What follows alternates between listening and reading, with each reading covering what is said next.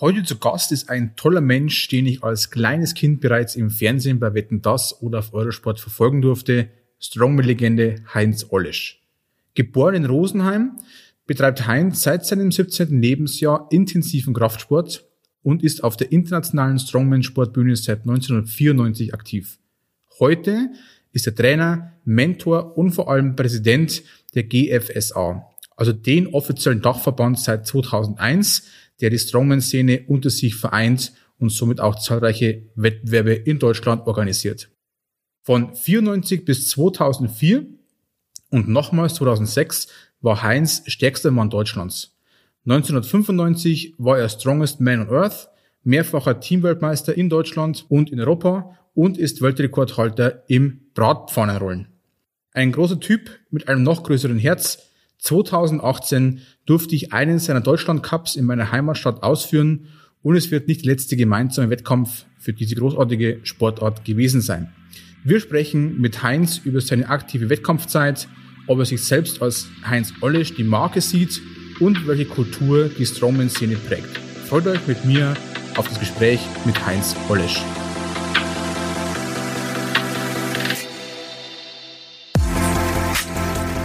Herzlich willkommen beim Be Proud Podcast. People, Culture, Brand.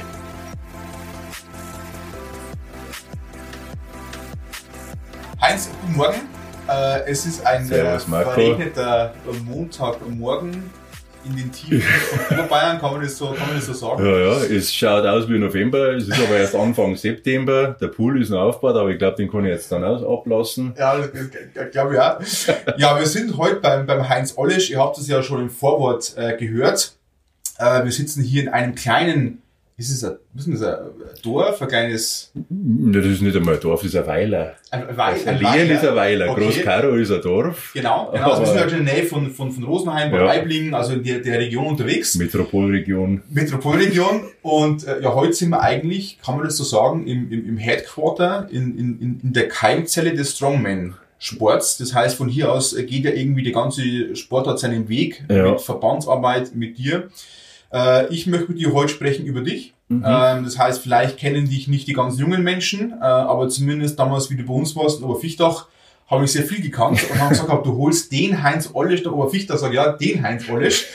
Und äh, viele, viele kennen dich bestimmt aus den äh, 90er Jahren, Anfang 2000er Jahre, Genau. wo du deiner ganz, ganz aktiven Sportlerzeit warst. Heute mehr in der Orga, mehr im Coaching, mehr wahrscheinlich im Mentoring.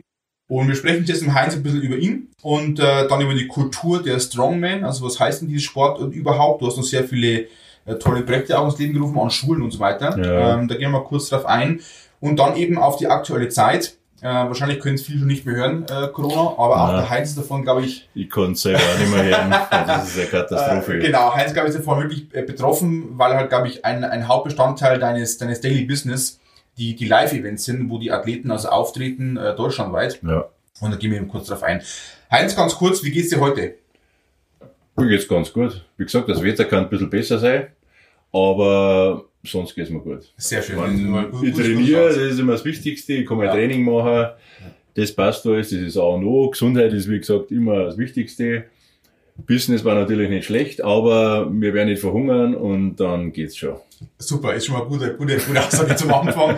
ähm, ja, Heinz, vielleicht ganz kurz zu deinen Anfängen. Äh, ich glaube, wir, wir, wir sitzen jetzt auch hier, wo du schon aufgewachsen bist. Ja, Ist genau. das das Elternhaus oder ist das? Ja, also mein, das äh, haben wir dann, 98 habe ich das dann selber gebaut, mit Mhm. meiner Schwester zusammen. Und hier war der Bauernhof von meinem Onkel, Mhm. aber hier bin ich aufgewachsen. Ja. Und da ein bisschen weiter, so ein paar hundert Meter ist noch das Haus von meinen Eltern. Und da habe ich also das, Tra das Trainieren angefangen. Äh, habe dann auch mit dem Strongman da angefangen. So, habe auf der Wiese trainiert, weil ich so nichts gehabt habe. Ich meine, so wie jetzt die Voraussetzungen sind oder wie sie die Athleten jetzt vorfinden, das wäre halt ein Traum gewesen. Aber ich war praktisch damals auch Einzelkämpfer mit ein paar andere. Da haben wir halt das hier begonnen in Deutschland. Und ja, hat sich ganz gut entwickelt. Aber es ist jetzt doch jetzt schon 30 Jahre her. Ja, wirklich, wirklich, wirklich eine lange, lange Zeit. Äh, Ich darf heute praktisch neben den mehrfachen stärksten Mann Deutschlands äh, in dem Sinn sitzen. Natürlich noch viel, viel andere Wettkämpfe gewonnen, auch bei diesen äh, World Strongest Man, Ja. späteste war vierter Platz, Vierter glaube ich. Platz, genau. Ähm, ich Super kenne noch so, ja, ich bin ja voll dabei, ich war ja früher wirklich live dabei bei Eurosport. Ich kenne auch noch einen gewissen, ich weiß nicht genau, wie er heißt, Magnussen oder war. Das Magnus, so wer einer ja, genau. Der härtesten Konkurrent, Genau, weil der genau. war damals Ja. World Strongest Man und Okay, ist ja okay. klar, dass man, Ich kenne dann in Verbindung dann Genau. Ähm, ja, wie kamst du zum Strongman-Sport? Das heißt, du hast angefangen zum Trainieren. War dann Strongman-Sport gleich mal diese Vision oder war das eher Bodybuilding? War es eher ganz normal im Fitnessbereich? Also wie kommt man zu dieser, ich sag mal, extremen Sportart dann doch? äh, das, das war ein langer Entwicklungsweg. Ich meine, äh, rein zum Kraftsport oder so bin ich durch meinen Vater gekommen, der hat auch schon immer trainiert. Aber bei mir ging es halt dann los mit äh, klassischen äh, bayerischen Sportarten. Fingerhackeln war das erste. Mit neun Jahren ging es da schon los auf Wettkämpfe. Kraft, ja, also ich habe immer Wettkämpfe gemacht. Ja. Dann das Steinheben, bayerisch Steinheben. Ja. Äh, Das war so das erste, dann Kraft-3-Kampf. Aber so, so ganz, ich meine, so mit 12, 13 oder je nachdem. Ich habe dann auch die, die Magazine immer gesehen, wo sich der Paar schon gekauft hat, wo, wo der Ani drauf war und Ja. also Schwarzenegger und Ja. die ganzen Athleten. Und ich meine, so zum Ausschauen, das, das hätte mir schon gefallen. Also Bodybuilding war schon das gewesen. Das war vielleicht auch so eine Intention, dass man das Trainieren angefangen hat. Mhm. Aber ich habe dann relativ schnell gemerkt, dass ich eine gute Voraussetzung habe, dass ich relativ schnell stark wäre. Also ausschauen vielleicht weniger, aber, aber die Kraft. Und dann habe ich auf jeden Fall in die Richtung trainiert, habe dann einen Kraft-3-Kampf gemacht. Etliche Jahre, nur da mit meiner Größe und mit den tiefen Kniebeugen habe ich immer Probleme gehabt mit unteren Rücken, weil einfach da die Hebel nicht optimal passt haben. Ich war zwar sehr stark in der Kniebeuge, aber die extreme Tiefe, die gefordert war, da habe ich immer Probleme gehabt. Und das habe ich dann relativ schnell an Nagel gehängt. Und äh, ja, ich meine, den World Strongest Man, ich glaube, das erste Mal habe ich ihn 85 oder 86 im Fernsehen gesehen, weil die Österreicher haben da immer den World Strongest Man übertragen. Und mei, das war natürlich faszinierend. Das war, dass ich da jemals dabei sein würde, hätte ich mir damals ja nicht nie gedacht oder erträumen lassen. Also das war ganz weit davon entfernt. Und war 91 war dann die deutsche Meisterschaft im Steinheben, die habe ich da gewonnen und dann war da die, der stärkste Mann Oberbayerns, den hat der Peter Hensel in Sauerlach veranstaltet und dann haben gesagt, da schauen wir mal hin, den wollen wir uns anschauen, Späßeln von mir, fahren wir auf, da kommen wir da hin. Und dann ähm, kommt, kommt der Hensel auf mich zu, ja, super und so, dass er mitmacht und so. Und dann sage ich, nein, wir schauen ja nur zu, wir wollen jetzt einmal schauen, wie das so ausschaut. Und Strongman ist ja doch ganz was anderes. Ja, Wir machen ein Steinheben oder, oder Powerlifting. Und dann, äh, sag ich, nein, das geht nicht, also du musst mitmachen. Also solche Athleten, die können da nicht bei den Zuschauern sitzen. ich hab gesagt, ich habe keinen Gürtel dabei, keine Schuhe, gar nichts. Egal, Gürtel leicht, hier, Schuhe ist nicht so schlimm. T-Shirt habe ich auch für dich. Da habe ich da tatsächlich mitgemacht. Ja.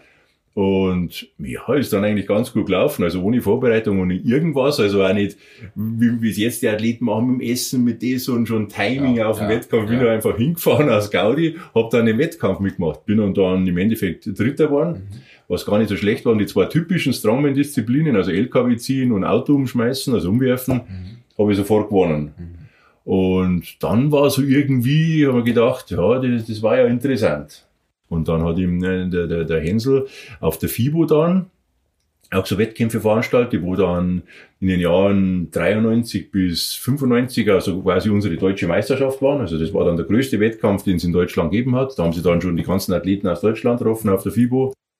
Und da ist dann so weitergegangen. Und dann war es 1994. Da war dann der Manfred Höberl, der war da schon international tätig im Strongman-Bereich.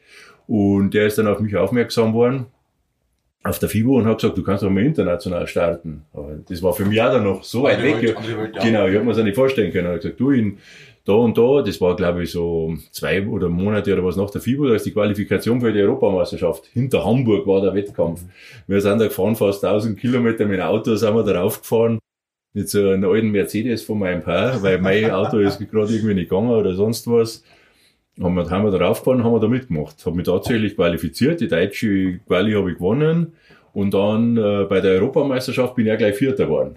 Da denke ich, ja, läuft ja super. Ja. Und dann, und dann war es eigentlich, der Rest, wo man sagen, war eigentlich Geschichte, weil dann bin ich ein paar Wochen später gleich nach Finnland eingeladen worden, nach Schottland zu einem internationalen Wettkampf, habe da einigermaßen abgeschnitten und dann haben sie gesagt, wir laden dich ein zum World Strongest Man. Das war noch 94, ja, und dann, die Reise eigentlich so los. ist, so ist dann losgegangen. Ja, und dann warst du doch relativ schnell auch, sag ich mal, ab und zu vielleicht ein bisschen nischig unterwegs, aber doch ein Mediengesicht. Das heißt, du warst dann relativ schnell auch in, dem, in der Presse. Ja, ja. Äh, viele, vielleicht auch junge Menschen kennen noch einen Stefan Raab, wo du warst. Ja. Äh, es gab ja auch, glaube ich, Wetten, das, das eine oder andere. Ja, ich war da bei so vielen Sendungen Ja. von, auch von Frank Elstner dann und ja, hat es ja verschiedenste Formate gegeben, äh, beim Pflaume, bei äh, ARD, bei der Guinness Show, es war ja so viele, dann von der RTL hat es mal so eine riesige Sendung gegeben.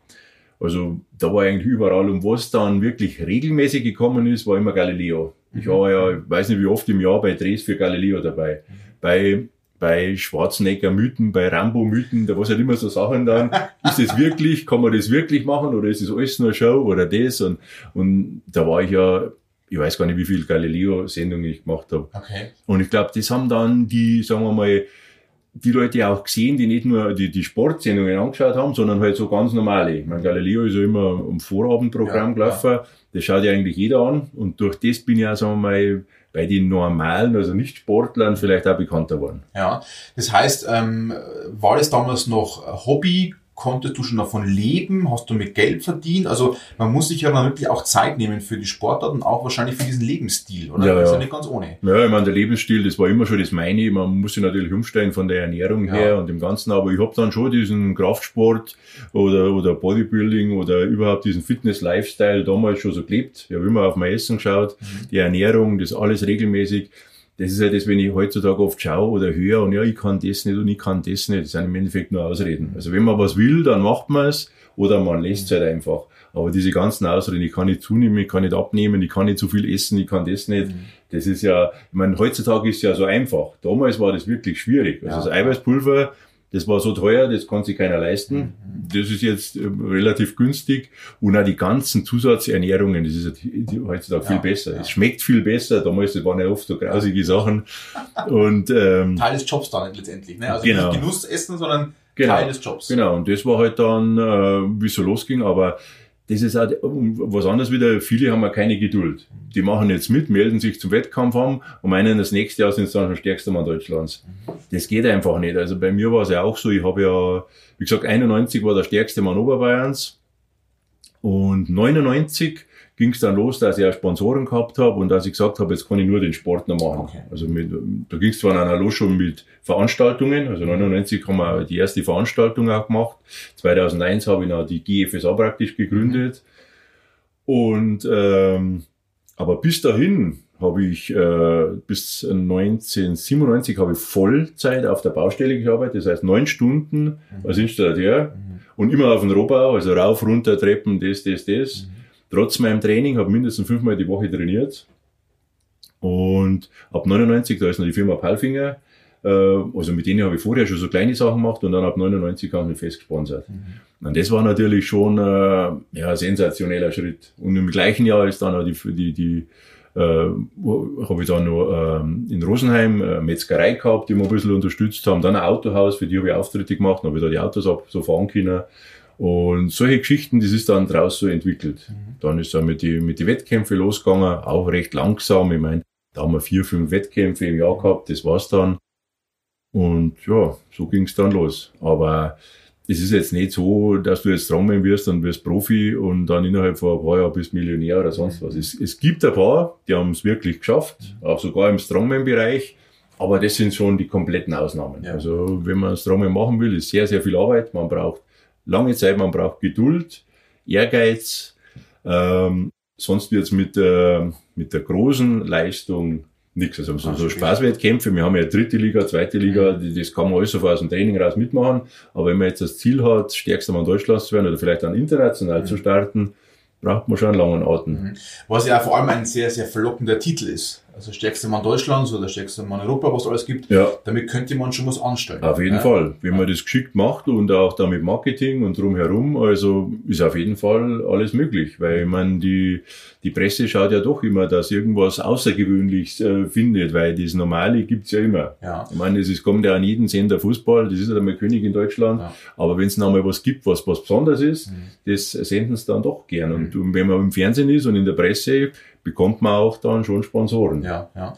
Jetzt ist ja so, du hast schon die FIBO erwähnt, also die Fitness- und Bodybuilding-Messe, eine der die Leitmesse weltweit. Das ist die größte, was es gibt, ja. Genau. Das heißt, ihr wart nun schon immer ein Bestandteil dieser, dieser Szene. Hat sich da dann wirklich deutlich was verändert? Also habt ihr heute, sage ich mal, auch größere Flächen, größere Hallen im Vergleich zur normalen, sage ich mal, Fitnessbranche? Oder seid ihr immer noch sehr nischig? Ich habe immer so das Gefühl gehabt bei der FIBO, ihr wart immer ein bisschen leise, aber wenn es dann zum Wettkampf gegangen ist, war auf einmal die Fans alle bei euch. Das heißt, ja, alle zugeschaut, weil jetzt wird wirklich was geleistet und nicht nur gut ausgeschaut. Ja, wie, wie hat das so entwickelt? Also Nein, es, es, hat sich, es hat sich schon sehr entwickelt. Ich meine, die haben ja dann ab 2005 einfach ein neues Konzept gesucht, weil die FIBO dann nicht mehr so lief, weil die wollten da umstellen und das und das und nicht mehr so auf Endverbraucher, haben dann gesehen, das läuft nicht, dann wurde die FIBO Power ins Leben gerufen und dann ging es wieder steil bergauf. Und dann vom Strongman, da machen wir ja seit 2010 die Champions League, also wirklich einen riesengroßen internationalen Wettkampf, der in über 100 Ländern übertragen wird. Und wir haben jetzt eine eigene äh, Fläche, eine wirklich große Fläche, dann Strongman Area ist überall beschildert. Also es ist, wird schon wahrgenommen und es ist äh, wirklich ein Bestandteil der FIBO. Also Strongman das gehört einfach dazu. Diese Action, diese Kraft, äh, das ist dann immer wegzudenken. Ja, vor allem geht es ja bei euch dann nicht nur um die ich sag mal, Muskeln, die dann gut ausschauen, sondern die Muskeln bei euch müssen funktionieren. Ja, ja. Bei euch ist wirklich Kraft einfach dann der entscheidende Faktor. Funktionelle genau. äh, Kraft oder, oder Muskeln, das ist Viel bei Technik uns auch denke mal dahinter, ne? Also ja. eine ganz technische Sportart, weil das ja. ein bisschen live verfolgt hat, glaube ich, ganz, ganz spannend. Jetzt hast du ja kurz erwähnt, die äh, GFSA, die German Federation of Strength. Of Strength Athletes. Genau. Also das heißt, da bist du, da bist du praktisch der, der, der Vorstand, der Präsident. Ja. Was hat damit auf sich? Also hast du damals gebraucht, das als Strukturgeber für die Sportart? Wolltest du das mal ein bisschen nochmal glaubwürdiger positionieren damit oder war das ein Must-Have damals? Also äh, um dann internationale Athleten zum schicken können, musste man sich ja der IFSA anschließen, der International Federation of Strength Athletes. Mhm. Und, und daraus ist diese GFSA entstanden. Das heißt, da, da zahlt es halt nach wie vor nur so. Mhm. Also der, der nationale Verband sendet äh, Athleten an den internationalen Verband oder wird halt nochmal gefragt, das ist das stärkste Mann Deutschlands, fährt da hin oder da. Und äh, und, und so ist es daraus entstanden. Das heißt, wir haben unseren Verband gehabt, um Athleten international schicken zu können, um anerkannt zu sein. Okay. Und man, jetzt ist es ein bisschen lockerer. Jetzt gibt es ja Athleten, die so eingeladen werden oder zu anderen Wettkämpfen, aber trotzdem die Struktur und so, das ist schon sehr gut. Mhm. Weil daraus haben sie einfach so viele Wettkämpfe entwickelt und auch verschiedene Ligen. Man, am Anfang haben wir halt einfach nur ja, wie gesagt, vier, fünf Wettkämpfe gehabt. Das war eine Liga, da hat jeder mitmachen können, fertig. Aber es kam dann mit der Zeit so, dass halt so viele unterschiedliche Athleten, dass halt neu gekommen sind, Newcomer, das, das, das, und haben angefangen mit Newcomer Cups und dann einfach die, die, die, äh, die Deutschland Cups, also die, die starken, wo es auch zur deutschen Meisterschaft ging. Und wie das noch nicht mehr gereicht hat, haben wir jetzt, haben wir es jetzt in drei Ligen aufteilt. Also die Pro League, also die, die Nummer eins, mhm. wo die, die Athleten um den stärksten Mann Deutschlands kämpfen, dann die Deutschland Cups, die zweite Liga, mhm. wo es um einen Aufstieg geht in die erste, dass man sich dahin qualifiziert. Da haben wir auch also hätten wir dieses Jahr acht Wettkämpfe gehabt und dann die, die ATX äh, Power League, also die dritte Liga, das ist so die Einstiegsliga. Da, wenn man jetzt mit dem Strongman starten will, muss man da mitmachen. Kann aber dann nach einem Wettkampf, wenn man sich ähm, wirklich, wenn man sehr stark ist und gewinnt, den kann man direkt aufsteigen. Okay. Von der zweiten Liga, da muss man eine ganze Saison mitmachen und unter den Top 5 sein, dann darf man in die erste Liga. Und so haben wir jetzt das aufgebaut und strukturiert und ja, es ist jedes Jahr jetzt besser geworden, bis auf dieses. dieses Jahr, da kommen wir gleich drauf. ähm, vielleicht erstmal kurz zum Einsteigen auch, äh, was heißt denn überhaupt Strongman Cup oder Strongman Sport, so muss man eigentlich sagen, in, in Deutschland im Verhältnis zu anderen Ländern? Also kann man sagen, ich glaube, dass Österreich auch immer schon ein bisschen stark war, zumindest war das in meiner Wahrnehmung. Äh, das, war, das war mehr von der Wahrnehmung, aber die haben ja immer sehr starke Athleten gehabt, aber damals war es halt auch so im äh, DSF, da, da kam ja alles von den Österreichern, also nicht nur der Austrian Giant, was denen ja die äh, österreichische okay. Meisterschaft ist, sondern auch verschiedene andere Wettkämpfe und da kam dann immer der Eindruck rüber, ich meine, haben ja viele Leute darauf angesprochen, die Österreicher, die sind aber da brutal, oder? Mhm. Obwohl wir damals ja schon mehr Athleten gehabt ja, haben, ja. aber sie haben immer welche gehabt, also Einzelne, die sehr, sehr stark waren und die auch international gut waren. Und darum wurde das so wahrgenommen. Aber sagen wir mal jetzt rein von der Struktur, von den Wettkämpfen und von den Athleten, haben uns wir jetzt in Europa schon sehr weit nach vorne entwickelt. Weil wir können uns nicht vergleichen mit England oder sagen wir mal komplett Großbritannien oder UK, mhm. weil England, Schottland, äh, Irland. Das ist halt der Wahnsinn. Ich meine, da, da ist halt der World Strongest Man, der wird seit Beginn, seit es einen World Strongest Man gibt, wird der in England ausgestrahlt, im Hauptfernsehen, also wie bei uns ARD, ZDF, Mhm. äh, ist bei denen immer World Strongest Man an Weihnachten. Das ist Weihnachtsprogramm und da Also, kommt es. okay. Und darum kennt es da drüben halt jeder. Dann haben wir die Engländer schon ein paar äh, World Strongest Men gehabt. Also die absolut stärksten, was natürlich noch dazu beigetragen hat. Äh, die sind natürlich schon voraus. Oder auch Island, die Skandinavier. Obwohl es da schon mal besser war. Also die, bei den Finnen hat es ja auch mal so Hochzeiten gegeben, so 2000 rum. Da waren wir zum Beispiel mal in der Hartwall Arena, wo halt Eishockey gespielt wird. Das ist ja eine riesen Arena in Helsinki. Und da waren auch beim Strongman-Wettkampf mal 10.000 Zuschauer. Also, schon Wahnsinn. Also, ich hätte auch gedacht, dass eben der Norden sehr stark ist, Ja, eben, ja. weil äh, Highland Games und die haben eine ganz andere Historie auch dahinter Ja, zwischen solchen. In Schottland sowieso, ich meine, da Genau, sind ja ja die ganzen Royals und so kommen ja dahin, das ist ja da ganz was äh. Spezielles. Aber auch die, die Skandinavier im Allgemeinen. Mhm. Und jetzt sage ich mal, also durch, durch dich auch, wo dann wir, das Gesicht ja auch geworden ist der Sportart, kann man auch sagen, dass ein bisschen der Strongman-Sport in Deutschland eher im Süden dann zu Hause ist. Also hast du hier sehr viele Bezugspunkte oder sagst du, nee, also eigentlich ist schon deutschlandweit. diese Ist, äh, es ist deutschlandweit, aber wir haben schon äh, relativ, was heißt relativ, wir haben schon viele äh, Wettkämpfe in Bayern. Die deutsche Meisterschaft war eigentlich immer hier bei uns, weil ich einfach von der Organisation her, weil es einfacher ist und weil ich, äh, deutsche Meisterschaft braucht man doch etliche Sponsoren Ja. und es ist mir halt hier immer leichter gefallen. Ja. Wir haben auch schöne Locations gehabt mit der, in Ruppolding, in, der- in der, im Olymp, also im, im Biathlon-Stadion. Ja, ja. Dieses Jahr aber geplant gewesen im Skisprungstadion in Garmisch. Ich hoffe, dass es nächstes Jahr dann was wird, weil das wäre natürlich sensationell. Da haben wir, habe ich 95, da habe ich da selber beim Wettkampf mitgemacht, die wo der Manfred Hüberl organisiert hat. Und Das war schon eine schöne Kulisse. Da war halt alles da und da sind wir schon noch dran, dass das hoffentlich dann nächstes Jahr was wird. Aber so mit dem internationalen Vergleich brauchen wir uns nicht scheuen. Ja. Also auch von der Qualität her von den Wettkämpfen, die, die Athleten, also, also die unseren, die dann mal international irgendwo starten, die sagen dann schon, ja, man merkt schon, also bei uns da läuft es schon besser ab, wie manchmal Ja, international. ja, ja. Jetzt, wie, wie, wie ist es? Also, wenn wir, wir sprechen ja sehr viel über, über Kultur, eine, eine, eine Wertegemeinschaft, was glaube ich die Strongmans auch für sich sind. Also man teilt ja auch Werte und Ja. Einstellungen. Wie würdest du diese Kultur bei euch beschreiben, auch diese Werte? Also wa- wa- was sind bei euch wichtig? Auf was legst du auch persönlich Wert bei deinen Athleten?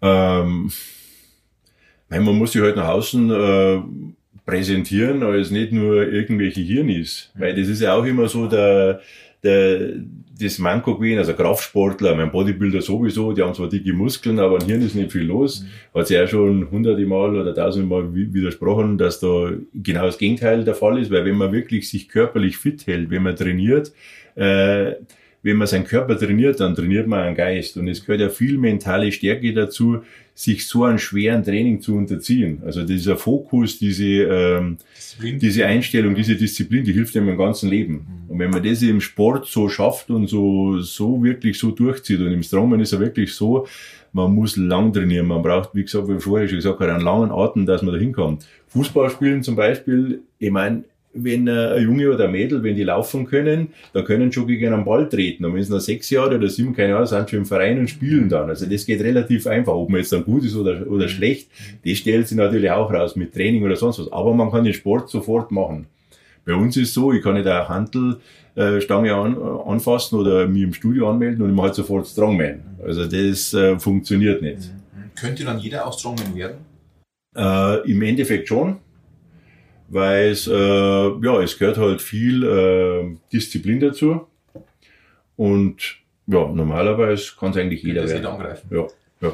Also ist jetzt nicht limitiert, mich schreiben auch Nettli an, ja, bin ich nicht schon zu alt oder bin ich zu klein. Ja. Ich meine, logisch, wenn man jetzt unter 1,60 Meter ist, dann wird man sich bei vielen Disziplinen sehr schwer tun. Aufgrund der Funktion einfach, ne? Aufgrund Genau. der Hebelwirkungen. Mit so den weiter. Kugeln, weil einfach die Arme Ja. und alles dann kürzer sind. Ja, wir, wir glauben ja, dass sich Menschen immer wieder so ein bisschen, ja, wo sie auch dann ihre Freizeit verbringen, ihren Sport verbringen, dass sie auch dann damit eigentlich ihre, ihre eigene Identität suchen, Ja, finden. ja. Hast du viel dabei, die, sage ich mal, längerfristig schon dabei sind? Hast du viel Wechsel in der Sportart? Also kommen die und leben dann auch wirklich diesen Lebensstil ganz bewusst? Da geht es ja auch um, um Kleidung, um Klamotten, um die Produkte, die man Ja. verzehrt. Da gibt es ja auch wirklich dann Fans der Szene oder merkst du einfach, dass trotzdem viele wieder abspringen, weil sie doch am Ende des Tages geht es ja um die Leistung Ja. auf dem Wettkampf, sage ich mal, und eben nicht nur um diesen Lifestyle, um, sage ich mal, jetzt ganz böse gesagt, einfach mal gut auszuschauen am Ende des Tages. Ja. Ne? Ich meine, gut, ums gut ausschauen, glaube ich, geht's beim Strongman weniger. Ja, ja. Äh, logisch sind etliche dabei, die können auch Bodybuilder sein, aber das Ausschauen ist weniger.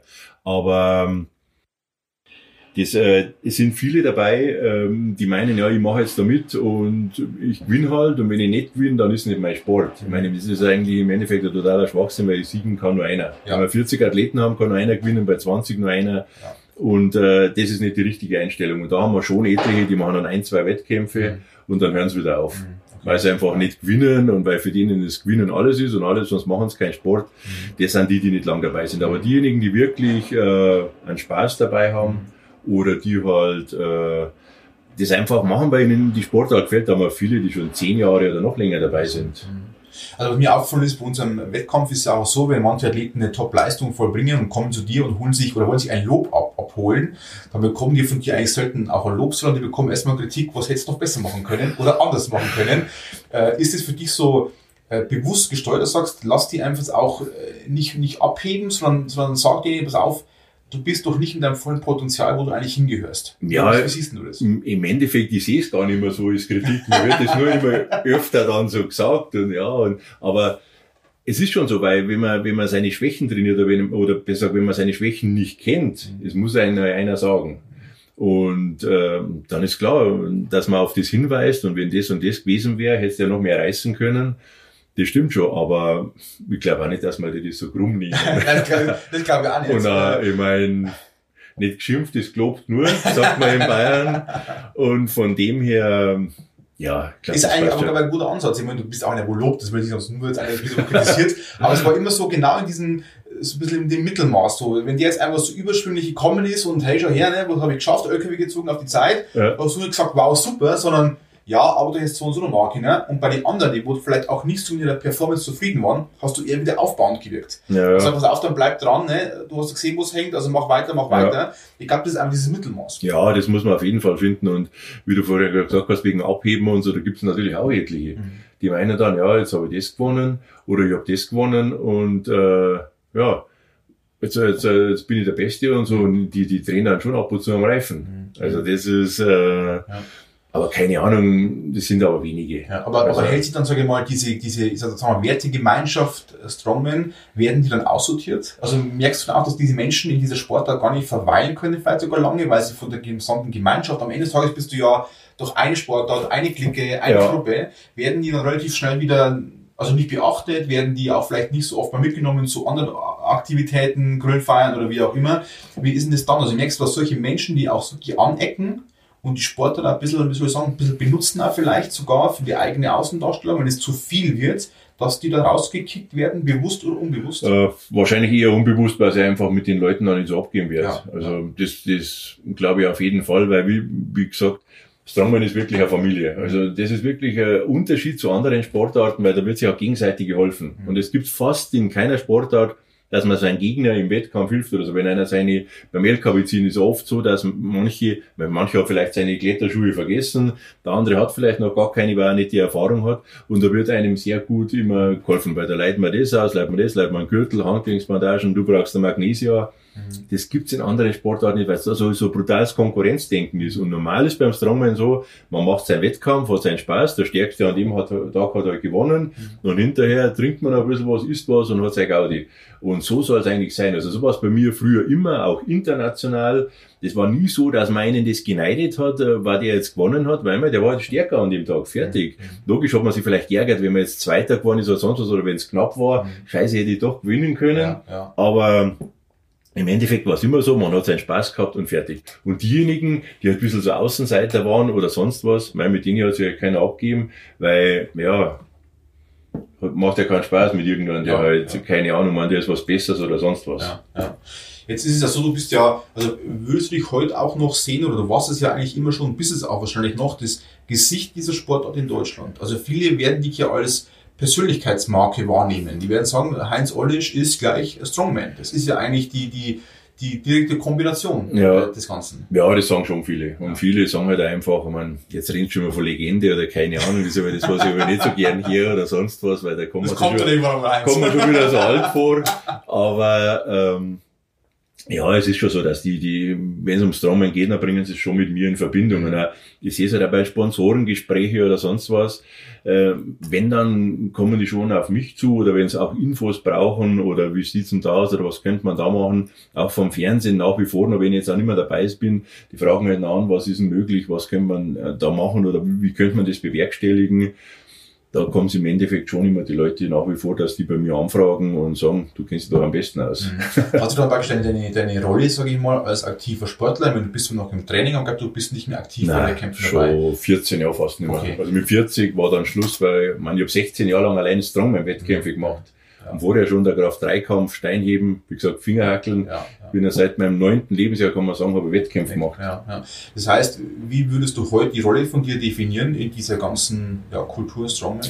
Ja, man, ich schaue halt, dass der Verband immer weiter wächst, dass diese, diese Sportart in Deutschland einfach noch mehr wahrgenommen wird, auch durch Wettkämpfe, so wie es du magst, dass es einfach Leuten, die mit dem Sport vielleicht jetzt nichts zu tun haben, die wo das auch das erste Mal sehen und da hingehen und einfach mit so einem Wow-Gefühl oder was Ja. nach Hause gehen und ihren Leuten erzählen und boah, das habt ihr das gesehen und da müsst ihr das nächste Mal auch mitgehen, dann weiß ich, das passt dort und dass das die Leute auch mitreißt, weil die Kraft oder sonst was fasziniert ja nach wie vor die Leute. Wenn er heutzutage nur noch Computer, Handy, das, das, das, aber Ja, wenn man, ich sehe es oft so mit so Jungs und so oder Kleine, die dann zuschauen und so, wie die mitfiebern, da, da zählt das immer noch, oder der Spruch ist was, dass groß und stark wirst, das ist ja immer noch in den Köpfen. Ja, also ja. groß und stark werden, das ist Ja. halt dann was, das was erstrebenswert ist. Und ich glaube, das ist schon in den Köpfen drin von den Leuten.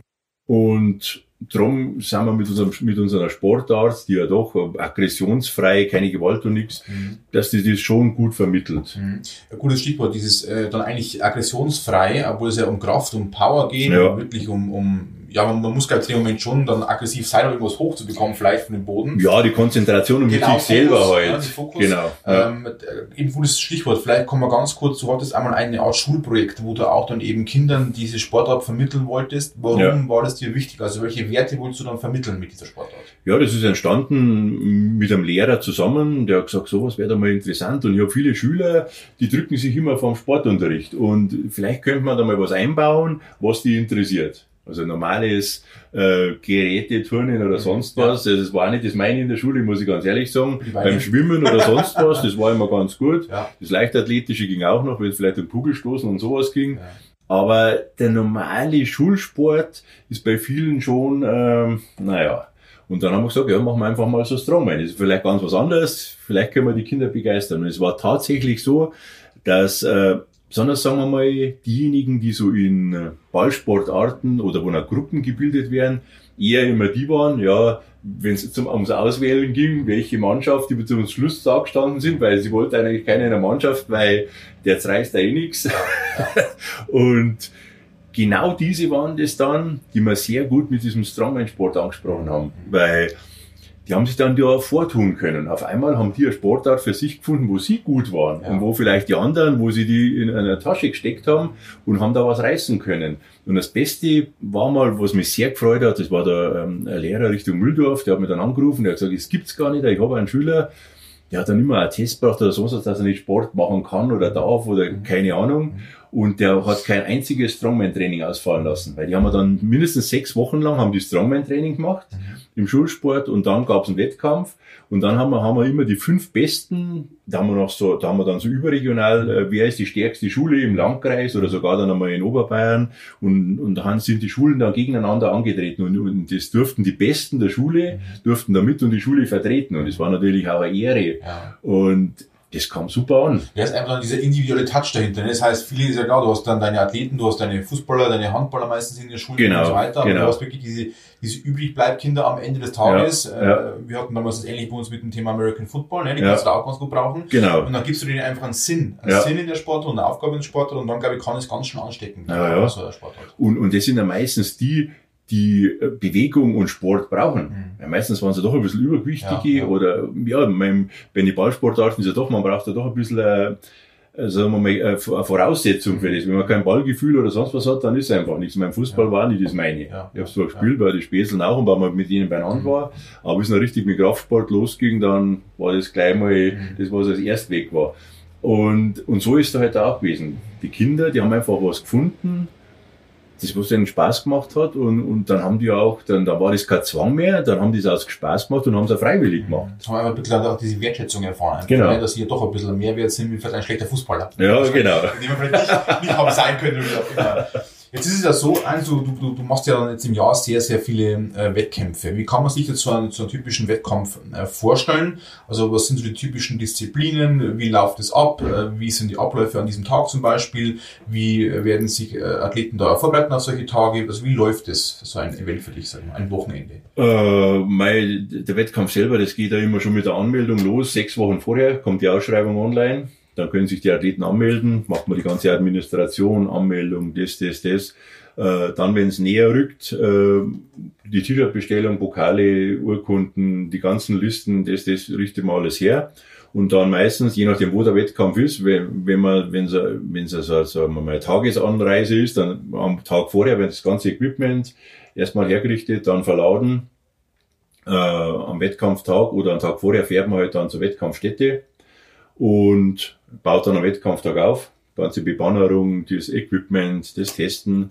Ähm, das muss normal alles immer stehen, bis die Athleten kommen. Dann ist halt die, die Einweisung, die Administration, jeder bekommt seine T-Shirts. Dann werden die, die Dings nochmal besprochen, die ganzen Disziplinen, der Ablauf, dass auch jeder, weil die sind ja doch viel nervös, besonders dann in die unteren, die noch nicht so viele Wettkämpfe gemacht haben und da ist es natürlich leicht, dass man was überhört. Also da muss man jetzt schauen, dass man wirklich alles erklärt vom Kommando, von das, das, das. Mhm. Ja, und dann ist der Wettkampf.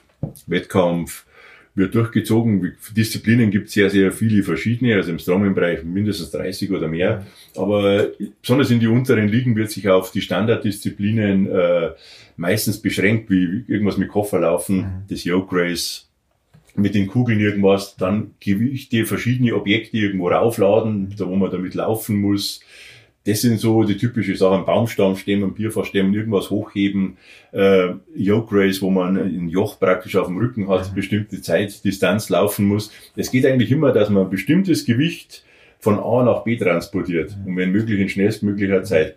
Oder es sind auch Disziplinen dabei, wo es halt auch auf maximal äh, Kraft geht. Das heißt, bestimmtes Gewicht, äh, also bestimmte Übung, wer schafft das meiste Gewicht? Beim Baumstammstemmen, beim Autokreuzheben etc. Wer ist da der Stärkste? Und diese Kombination, auch mit Griffkraft, Oberkörper, diese Balance muss halt auch da sein, dass man jetzt bei einem Wettkampf nicht nur Rückendisziplinen hat. Ja, also, also schaust du da Gleichgewicht, dass irgendwie, genau. irgendwie alles drankommt. Genau. Oder Manche haben wir Stärken, manche Schwächen wahrscheinlich in manchen Disziplinen. Das genau, dass es auch ausgeglichen wird. Das ist sehr, sehr wichtig. Das ist ja das, was man dann auch mit einem ähm, Veranstalter absprechen muss. Was hat er für Sponsoren? Was könnte man einbauen? Weil da ist natürlich auch so, man kann nicht nur, wie gesagt, dieses eine Ding machen und, und nur LKW ziehen oder keine Ahnung. Das muss ja dann auch so ausgeglichen sein. Mhm. Das ist auch so eine Sache, die man schon lang vor dem Wettkampf dann bespricht, weil das ist oft dann ein Jahr vorher, wo man dann die Wettkämpfe ausmacht. Mhm. Da könnte man einen veranstalten und hier und da. Das gehört noch dazu. Ja, das ist so der ganze, aber alles schon ein ganz schön Aufwand. Also ja. bis man ein Wettkampf steht, weil Leute, die dann nur den Wettkampf selber sehen, ja, der fährt am Wochenende dahin, ist eigentlich gar nicht so schlimm. Aber was dann drumherum dazugehört, ja, das ist halt ziemlich viel. Und dass die gar nicht sehen, dass ich oft vorher schon äh, vor Ort war, habe mir das Ganze angeschaut, habe das Ganze besprochen, oft die Telefonate. Äh, weil das soll ja alles äh, Hand und Fuß haben. Ich meine, so Hinterhofwettkämpfe oder sonst was, so Larifari-Zeug, das hat man ja genug gehabt und von dem sind wir ja froh, dass wir weg sind. Ja, ja also man, da geht es ja um Bodenbeläge, da geht es um die Gradneigungen von, von, von Untergründen und ja. so weiter. Ne? Also dass wirklich die Rahmenbedingungen passen, dass wenn jemand trainiert, auch praktisch das vorfindet, wo er auch das dann abrufen kann. Genau. Wo nicht auf einmal gegen einen Hügel ankämpfen muss, ja. wo er niemals trainieren konnte davor, oder genau. keinen Sinn macht in dem Sinne. Ja, das ist schon wichtig, weil wenn man professionell, wenn man Sport professionell machen will, dann muss für die Athleten professionell sein, aber auch vor, die, die Sachen, die man vorfindet. Mhm. Ich meine, der, der, Reiz vom Strongman ist natürlich schon immer so, dass nicht jeder Wettkampf gleich ist. Das ist jetzt kein Powerlifting, also Kraft-3-Kampf oder jemand, der 100 Meter läuft, dass es immer gleich ist auf der ganzen Welt alles. Also die Disziplinen, das Equipment, der Untergrund, es wird immer alles ein bisschen anders sein. Mhm. Also es gibt schon Rekorde, die werden halt aber dann komplett mit dem gleichen Equipment aufgestellt. Ja. Aber das ist auch schon ein bisschen ein Reiz am Strongersport, dass er halt nicht immer gleich ist. Und ja. darum kann man beim Wettkampf immer nicht genau vorhersagen, wer gewinnt jetzt. Weil wenn du jetzt einen 100-Meter-Lauf äh, gehabt hast und der Usain Bolt startet, also wer soll den schlagen? Außer wenn er sich verletzt oder sonst was oder einen Schuh verliert. Ja. Und äh, ja, und, und das ist da bei uns eigentlich nicht so. Ich meine, logisch, es gibt immer Favoriten, aber es kann immer an dem Tag was sein, dem liegt die Disziplin nicht so, da ist vielleicht das und dann schiebt sich ein anderer vor. Und das macht das Ganze auch so spannend, glaube ich. Ja. Weil man, weil es bis zum Schluss kann sich, können sich komplett die, die Platzierungen ändern.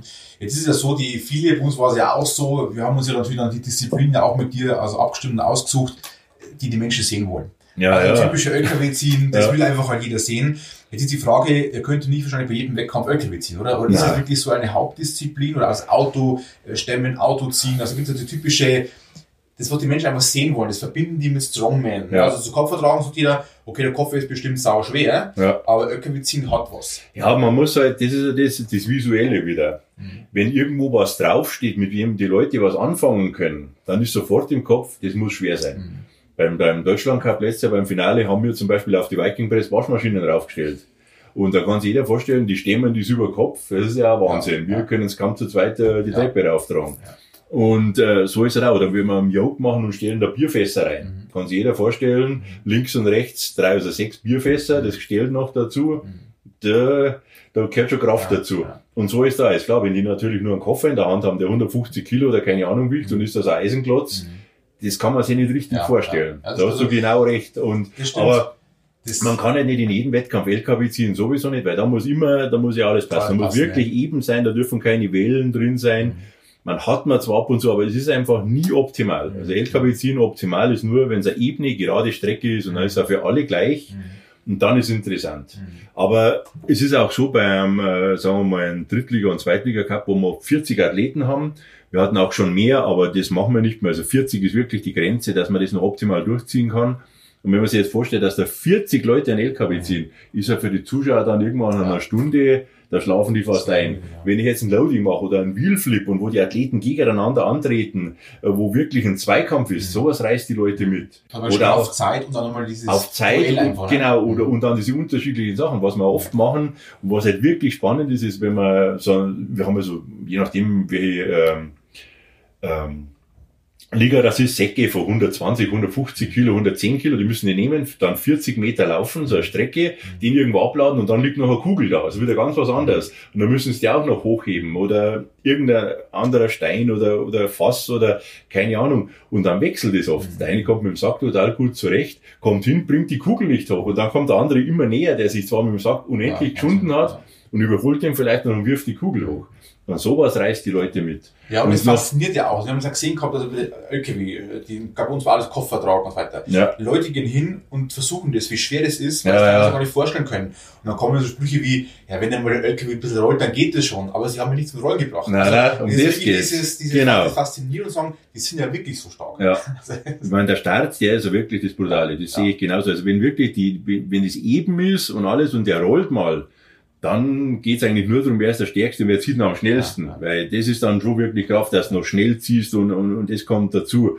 Aber den musst du erstmal wegbringen. Also war, war wirklich faszinierend, ob das Kinder waren, ob das Väter waren, weit über die 50, 60, die sie beweisen wollten, so und schau her, so geht es. Da ging aber dann nichts. Also war wirklich super faszinierend. Aber was auch wirklich äh, fe- festgestellt worden ist, weil wir auch viel um momentan auch in der Zeit um Werte sprechen, um Kulturen sprechen. Es waren ja wirklich auch sehr viele Nationen, glaube ich, dabei, also Tschechen sind auch Ja, nicht ja. da, es neu ist.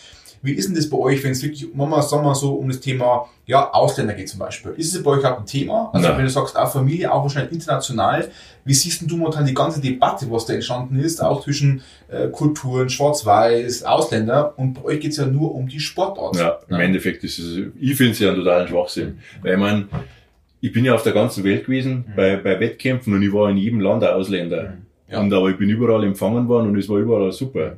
Und äh, mein logisch geht es dann drum, wenn, keine Ahnung, wenn die Leute Angst haben, dass da Millionen kommen, Arbeitsplatz verlieren, ist vielleicht wieder ganz was anderes.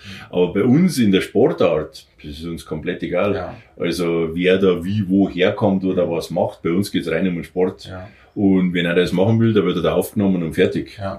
Da kann man auch sagen, dass vielleicht euer Sportart auch ein bisschen so eine Art mh, Sicherungsanker ist. Es ist auch eine sehr ursprüngliche Sportart, eine sehr Ja, bodenständige Sportart. Also du musst ja nicht dieses äh, digitale Hightech-Thema haben. Du musst auch nicht dieses äh, nochmal äh, schnell laufen, äh, vor 70.000 Menschen funktionieren, sondern du musst in Anführungszeichen, ohne jetzt deinen Kollegen nahetreten zu wollen, Steine hochheben, Koffer hochheben, Autos ziehen. Sehr, sehr, sehr ursprünglich Ja, eigentlich. ja. Also eine sehr, sehr basic Sportart. Kann man das so sagen? Ne? Ja, auf jeden Fall, weil die, die meisten oder fast, also sehr viele Disziplinen äh, kommen ja aus Traditionssachen, die es schon hunderte von Jahren gibt. Also bei den Wikingern hat es ja schon so Geschichten gegeben, oder diesen Husserfell Stone und das Tragen oder sonst was. Ja. Das gibt schon ewig. Die, diese Kugeln und so, das kommt ja ursprünglich aus England oder Schottland, diese Manhood Stones. Da durfte man sich ja nur so eine bestimmte Feder an den Hut stecken, wenn man dann diese Kugel irgendwo so auf ein Fass oder auf eine Wand hochgekommen hat.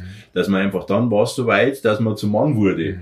Und, und das, das ist, das gibt's ja schon seit Ewigkeiten. Ja. Bayerische Steinheben bei uns Ja. ist ja klar. Ursprung, genau, Ja, das gibt's ja. ewig. Und da gibt's ja in jedem Land, da ist so spezielle Kurzhandel, Louis in, in, in, in Kanada oder sonst wo.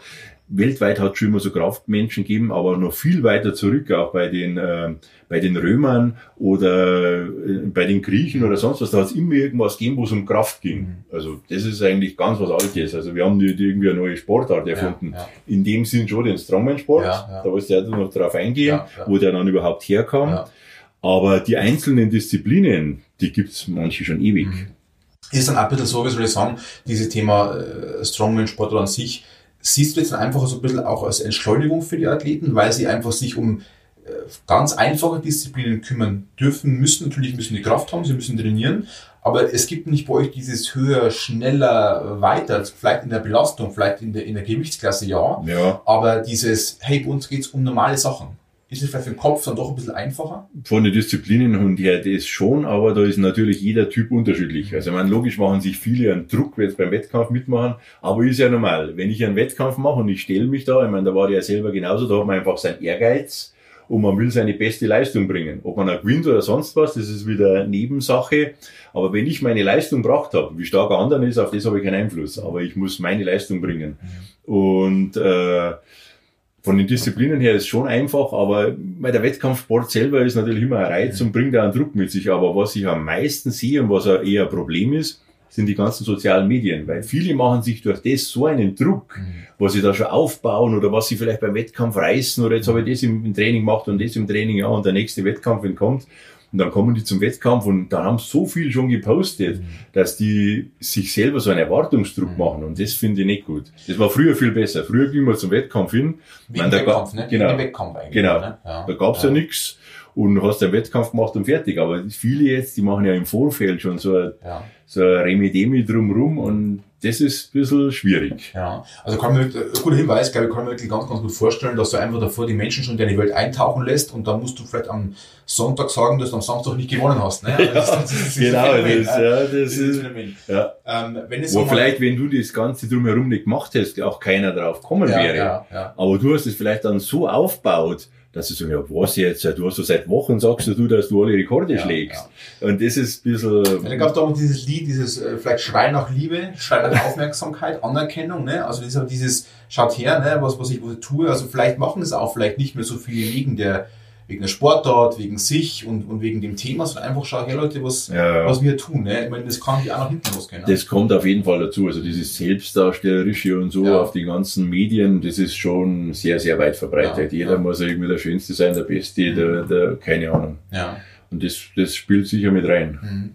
Wie schaut denn jetzt heute, also jetzt haben wir ein sehr wahrscheinlich für dich, äh, würde ich sagen, langweiliges Jahr, aber zumindest ein sehr entschleunigtes Jahr Ja. wahrscheinlich.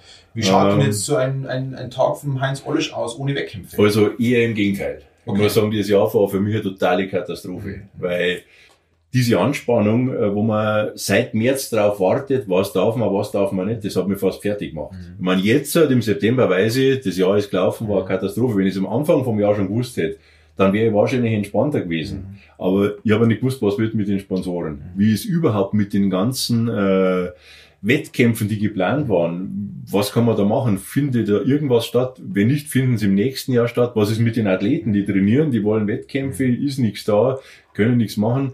Also ähm, Martina hat schon gesagt, äh, so von stressfrei, War nicht. Nein, das war für mich eher eine Katastrophe. Also das muss ich echt sagen und ist nach wie vor, man finanziell ist ganz klar, wir hätten 30 Wettkämpfe gehabt, Wahnsinn.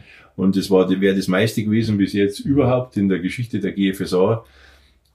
Äh, na, Wie war. Stimmung, wie war die Stimmung in der Szene? Wie, wie, wie geht's den Athleten damit? Also Ähm. sagen die, okay, ja, Pause tut mir ganz gut oder hey Leute, kommen wir eigentlich wieder zurück, tun wir uns das wieder an oder ist im Waldsport genau ganz toll? Ne? Es Also, ist, es ist unterschiedlich. Also da gibt's ist alles dabei, tatsächlich. Also wir haben Athleten, die sagen, ja, ist eigentlich ganz gut, ich habe jetzt schon etliche Saison hinter mir, jetzt machen wir wieder Aufbautraining, habe keinen Wettkampfdruck, nächstes Jahr greife ich wieder an.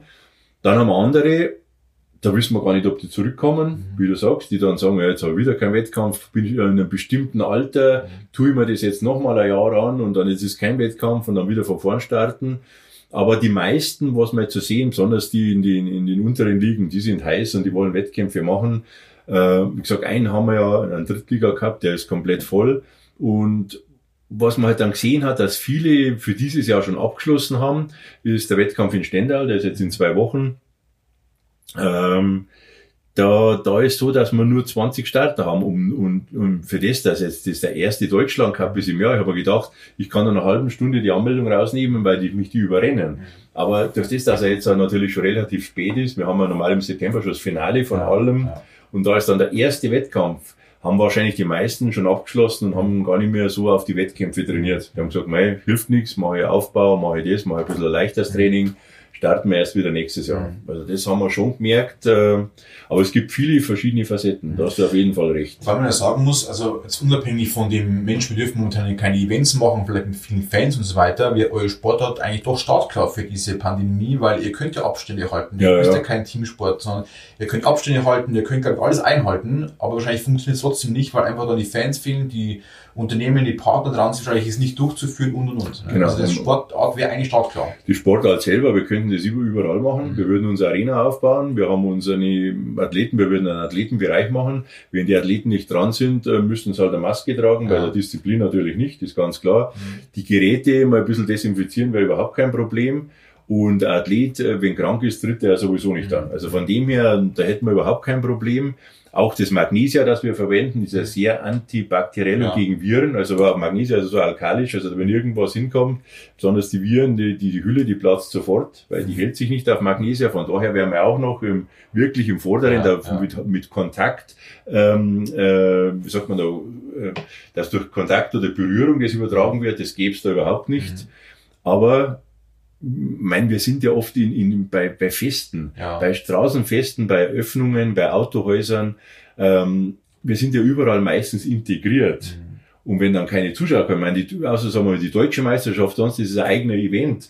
Aber wenn wir keine Besucher oder Zuschauer haben können, was ja dann zu den Einnahmen gehört vom Veranstalter, dann bringt's einfach nichts. nichts, Und die Sponsoren haben auch gesagt, ja, wir können Wettkämpfe schon machen, aber wenn keine Besucher da sind, ja, dann bringt's ja uns auch nicht viel. Und wie sieht denn das aus? Ihr fotografiert zwar, aber da ist keiner drum herum. Das schaut ja dann traurig aus. Wenn man da volle Kulisse hat mit den Fans, die einfach jubeln. Ja, ja, Und drum, ja, haben wir einfach davon abgesehen, weil es einfach nichts bringt. ja, ja. Und dann im Innenbereich, wenn es jetzt so in das Wetter reingeht, da kann man es dann eh schon wieder eher vergessen, weil da gibt es ja schon wieder viel höhere Auflagen. Ja.